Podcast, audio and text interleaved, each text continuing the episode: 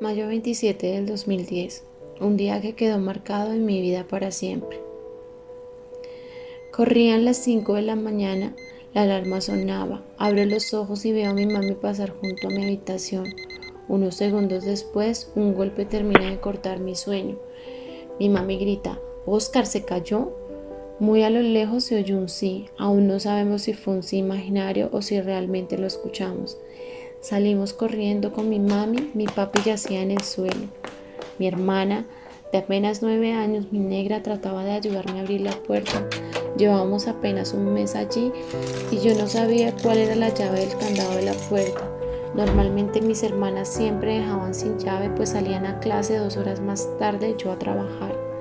Un día rutinario como en cualquier familia.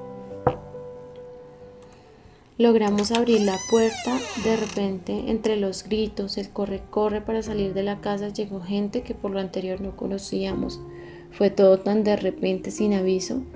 Dentro de mí me sentía en un sueño, mi papito tendido en el suelo y su pecho sonaba como si el corazón fuera un motor que lucha por no apagarse.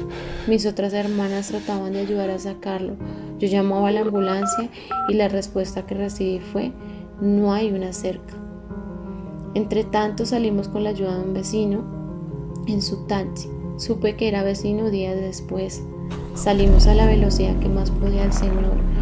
Mi madre iba en la parte del copiloto. Yo llevaba a mi padre en mis piernas pidiéndole a Dios que no me lo quitara, pidiéndole a mi papi que no dejara de luchar, que aún no era el momento, que aún habían cosas por cumplir.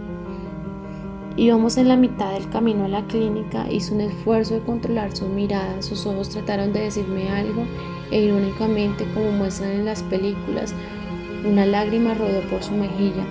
Fue en ese momento cuando sentí que me colocaban un pedazo de hielo en los brazos. Grité y pedí que no fuera cierto, pero mi corazón ya lo sabía. Sentía que una parte de mí se rompía. Llegamos a la clínica cuando sacaron la camilla, una voz desalmada, como pasa cuando el otro no está en tu dolor, dijo ya baila, ya baila, porque no era su dolor. Un vigilante se las daba al médico, pensaba entre mi ira. La doctora tomó la camilla y lo entró decidida a conectarlo, pero pasaron unos minutos cuando dijeron familiares del Señor. Mi mami dice, soy la esposa. Yo respondí, yo la hija. La doctora jala a mi mami y en segundos a mi percepción cae de rodillas y me dice, se nos fue el papito. A pesar de mis 22 años, nos trataban como niños y niñas de sus ojos. Caí con ella del dolor, de la angustia. Me sentía en un limbo sin poder salir. Grité, lloré, levanté a gritos la clínica según cuenta mi mami. Yo no recuerdo mucho en ese momento. Me desconecté. Maldito infarto me lo arrebataste. Me quitaste la oportunidad de ver cómo lográbamos nuestros sueños. Recuerdo gritar eso entre algunas de las crisis que tuve en el momento.